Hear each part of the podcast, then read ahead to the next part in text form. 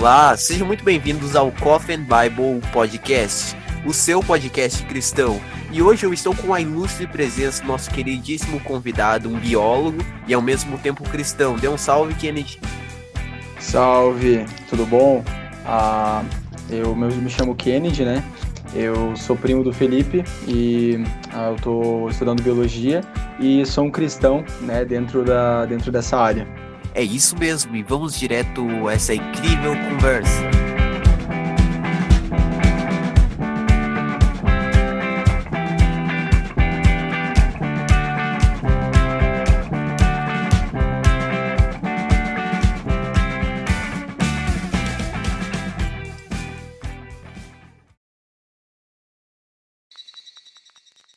Então, Kennedy, vamos conversar um pouco sobre a questão de ser cristão e ser biólogo. Muitas pessoas elas pensam que ou você é cientista ou você é cristão.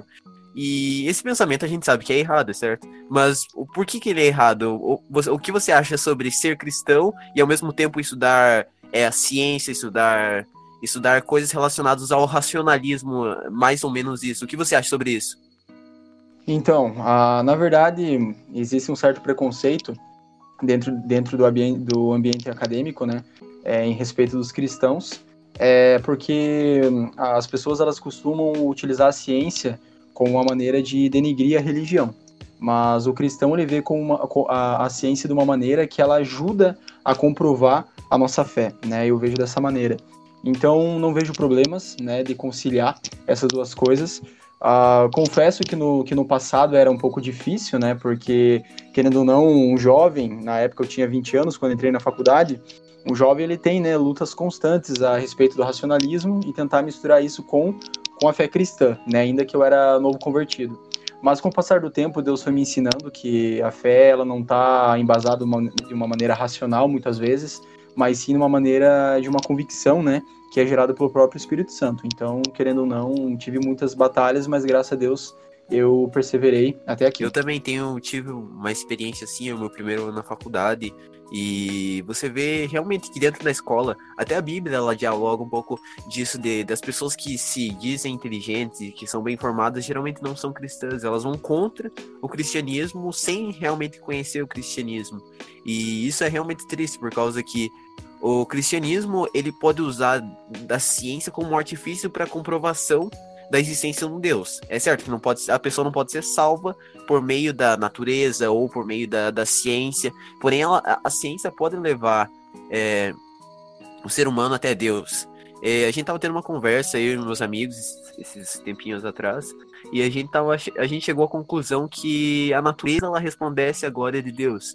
Por causa que o universo é tão perfeito, né? Desde uma célula, desde. Você tem bem mais propriedade para me explicar é, disso. Uma célula é tão complexa e nosso corpo tem milhões e milhões de células, eu não sei. Mas tem muitas células. Imagine o universo inteiro, quão complexo ele é.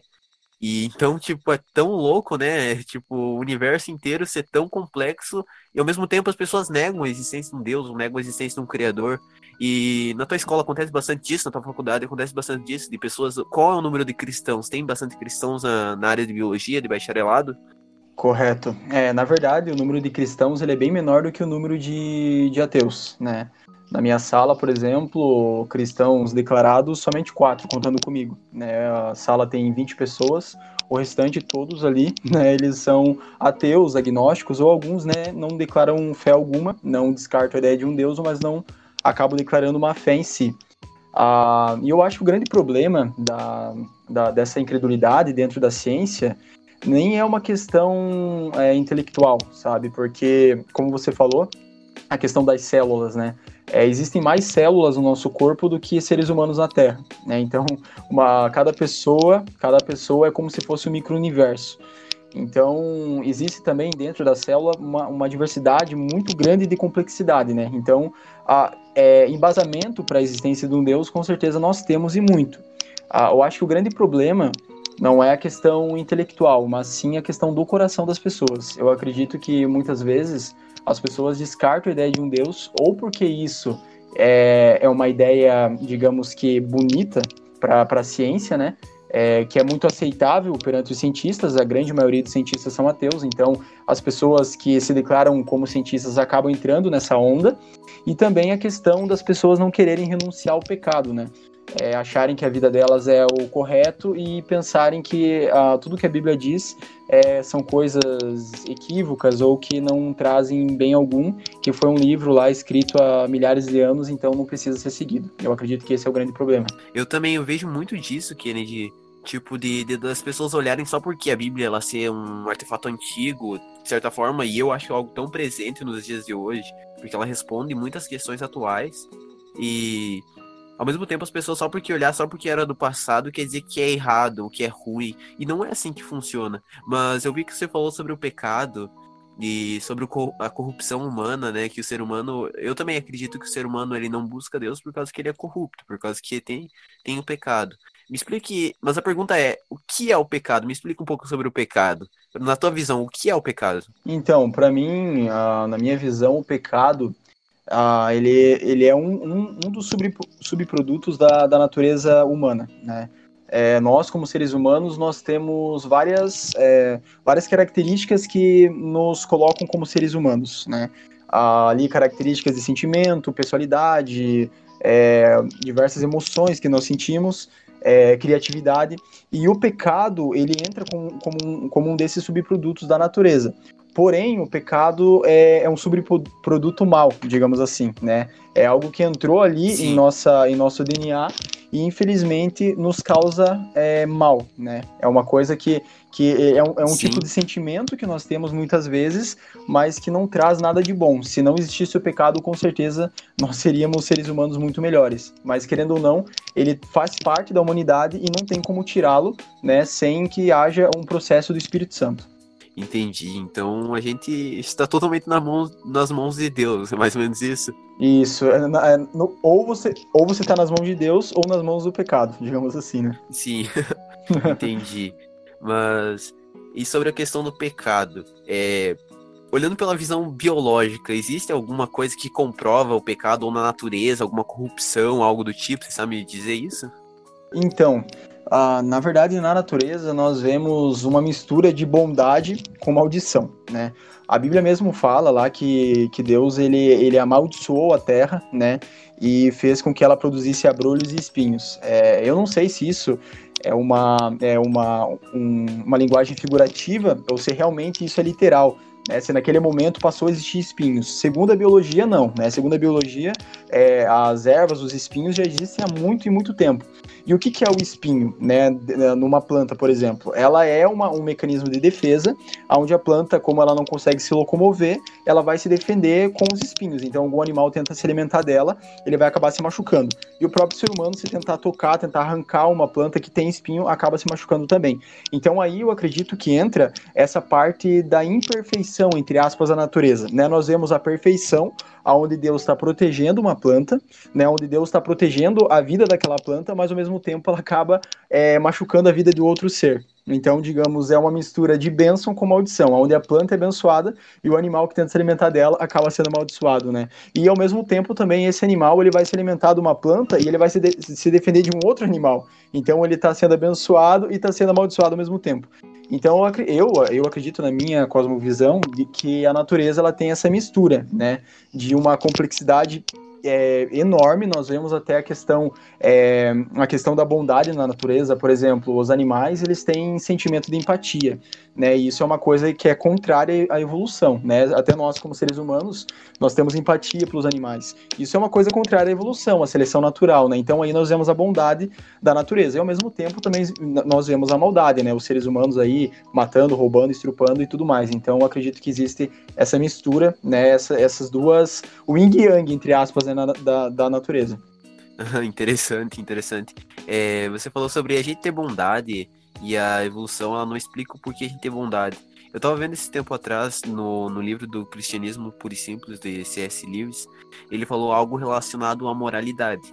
Ele falou que a moralidade, ela é algo que se for olhar pela visão evolucionista, ele não tem lógico porque a gente tem uma moral dentro da gente, sabendo que é, o evolucionismo, ele fala que é a força, quem é aquele, aquele que tiver mais força ou aquele que tiver mais inteligência ganha. E é onde entra a moralidade junto com a empatia nesse na biologia, olhando pela visão cristã assim, como entra a gente nós como seres é, ao mesmo tempo morais, ao mesmo tempo empáticos, a biologia ela consegue explicar a moralidade da gente? Então, é, segundo os evolucionistas, o que eles acreditam é que a seleção natural ela, ela atuou tanto para para preservar uma espécie em específico, né? É, no caso, para é, para batalha entre as espécies, para competição, né? Entre específica entre as espécies, e ao mesmo tempo também dentro dessas espécies, principalmente em animais que têm um, um hábito de vida em grupo, né? Ah, por exemplo, vamos dizer os leões, né? Eles é, não têm apenas um indivíduo, tem vários indivíduos que vivem ali em grupo. Então, a, ali a seleção natural atuou de uma maneira mais a constituir um, um, um relacionamento melhor entre, entre, esses indivíduos. Então, eles têm sentimento de empatia, convivem em grupo, né? Tem sentimento ali de, de uh, deles acabarem cooperando entre si. Então, eles acreditam de uma maneira mais ou menos assim: entre as diferentes espécies é que entra o problema, né? Porque não deveria uma espécie acabar sendo é, empática com a outra. Nós não vemos tanto isso na natureza, mas nós vemos a questão, por exemplo, da simbiose. Né? A simbiose é um processo onde um indivíduo beneficia o outro. Só que, lógico, ele não beneficia o outro indivíduo se ele não tiver um benefício próprio também. Mas, querendo ou não, tem uma interação entre eles. Então, eles acreditam que a questão da empatia entra nesse quesito ali. Entre a interação entre as diferentes espécies, mesmo que haja uma competição, essa interação faça com que os animais, por exemplo, desenvolvam um sentimento de empatia, que vai ser algo bom para todas as espécies, né? Que vai ajudar as outras e, querendo ou não, vão ser ajudados a si próprio. Mais ou menos dessa forma. Mas não tem nada que comprove isso, né? Não tem nenhuma evidência, assim, muito significativa. Principalmente a, a empatia, a, o sentimento de empatia dos seres humanos, que é algo bem complexo, né? Que nos, que nos diferencia de outros animais. Pois é, daí Jesus Cristo chega e fala pra gente no, a gente ser servo e não ser servido, tá ligado? Aí indo contra já o negócio de se auto-beneficiar, sabe? Verdade. A gente ajudar o próximo. Caraca, isso eu acho muito bonito. E fugindo um pouco da biologia, vamos falar um pouco sobre como é ser cristão e buscar Deus. A tua família, eu, por experiência, você teu primo, eu sei que sua família não era convertida, até você ser convertido, como foi ser o único convertido da família? Então, uh, no início, né, como, como a Bíblia fala, é, pai se levantará contra, é, contra filho, né? Então, querendo ou não, aqui na família teve momentos assim que eu ia para a igreja e meus pais acabavam sendo contra, ou às vezes eu cometia algum, algum erro dentro de casa, a minha mãe jogava na minha cara que, os meus pais, né, no caso, jogavam na minha cara que eu que eu indo na igreja. Então tem essa questão toda, né, da, do, no início da, da fé é, querendo ou não, como os meus pais não eram convertidos, provavelmente eles, eles acabavam é, é, me atacando direto, né, a minha fé, porque isso é algo natural do, do cristianismo, né, nós somos perseguidos aonde for. Mas aí, com o passar do tempo, quando meus pais se converteram, aí, graças a Deus, eu estava passando em, em, um momento, é, um momento difícil da minha fé, e eles acabaram me levantando de novo, né, então foi uma benção eles terem se convertido e hoje nós três aqui vivemos muito bem, graças à, à maravilhosa graça de Deus.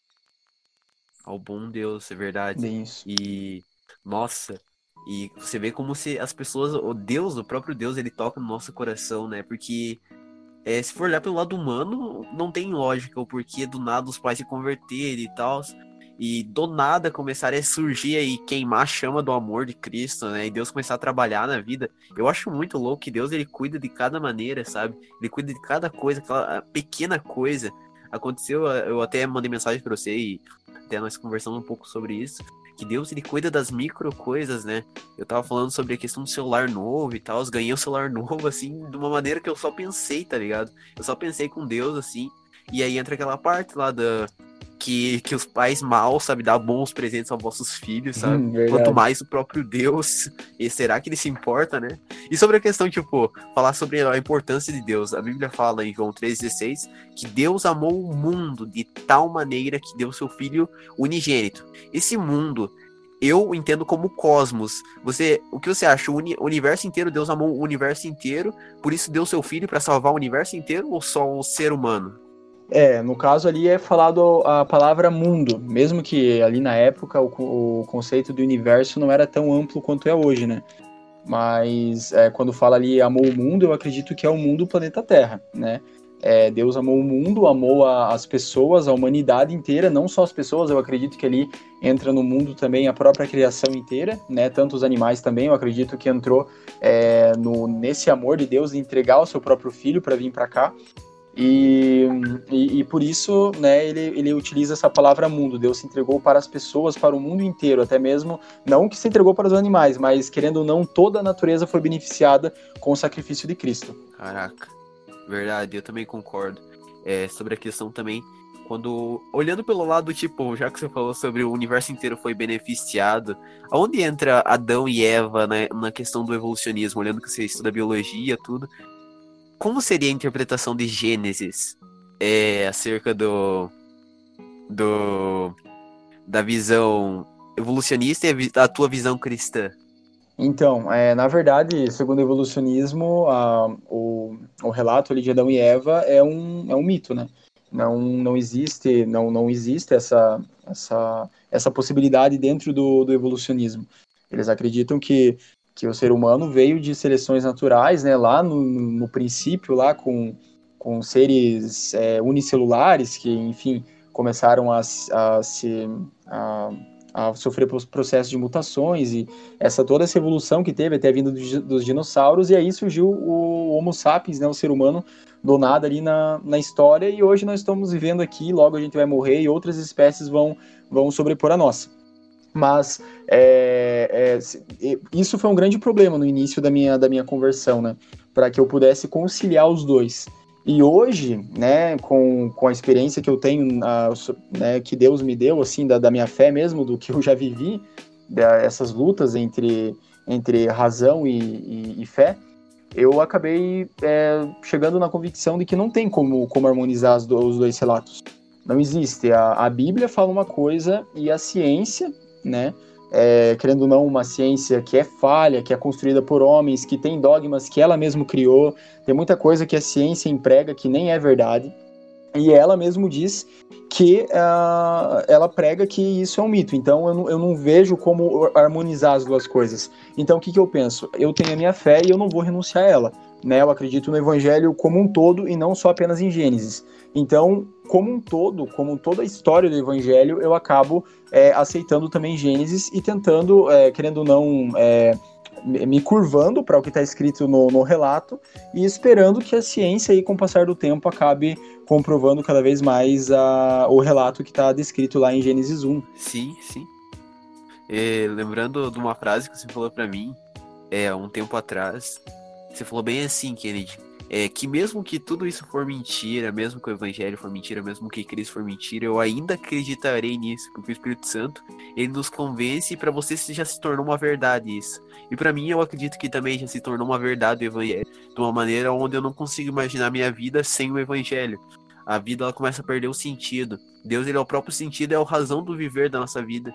A partir de que a gente conhece a Cristo e começa a aceitar. E também você tem que entender que Gênesis também ela, ela tem linguagem para sua época. Eu não acredito que eles iriam falar sobre algo tão complexo para sua época, é, por causa que o povo na sua época não iria entender. Então eu acredito que Deus ele trabalha da maneira que ele quer, da hora que ele quer e do jeito que ele quer. E a partir de que isso daí não é motivo para salvação, né? A gente é salvo por Cristo e Cristo é o único que nos salva. Então, a gente entendendo o processo de Cristo, o resto a gente só leva no amor, assim como diz é, Santo Agostinho por causa que essas são coisas bem complexas. Eu, eu vou encerrar por aqui, eu vou. Quais são as tuas últimas palavras, suas considerações? Então, é, sobre o que você falou ali, né, sobre aquilo que eu tinha dito é, para você, é, e é bem isso, Felipe. No caso, a gente não tem como mais renunciar à fé, né? Com o passar do tempo, a fé ela entra em nosso coração de uma maneira que você não consegue mais olhar para ela apenas com a razão, né? Você olha para ela como um, como algo que não é como a nossa própria vida, não tem como você renunciar a uma verdade tão absurda quanto é o evangelho, mesmo que seja loucura, né, para, para os que perecem, como a Bíblia mesmo fala. E eu não consigo mais renunciar, eu acredito que a minha vida não faria sentido nenhum se não tivesse mais o evangelho dentro dela. Então, graças a Deus, é, o Espírito Santo tem me convencido até aqui e vai nos convencer até o, até o final, né? Paulo diz isso, que é aquele que, que iniciou a boa obra, ele há de cumpri-la. Então, com certeza. E é isso. Muito obrigado pela, pela participação aí no, no podcast. Achei muito interessante a ideia de vocês. Parabéns pela, pela ideia, que cada vez mais a palavra de Deus seja divulgada, tanto é, pessoalmente quanto por vias é, é, pela internet, no caso, né, como está tá sendo agora. Glória a Deus pela vida de vocês e por todos os envolvidos. Obrigado, obrigado. Eu agradeço você também pelo convite, Kennedy. E vamos esperar para a próxima vez aí. É, pro próximo também gravar. Hoje foi curtinho, mas o próximo será maior, se Deus assim permitir. Amém? Amém, fechou. Sim, sim, não, não. Sim, sim, não, não. A Bíblia fala. verdade, verdade. Mas é assim mesmo. é assim mesmo, Kennedy. É, que Deus. Deus nos abençoe sempre. Que Deus abençoe o podcast e tchau. Tchau, tchau. Um abraço.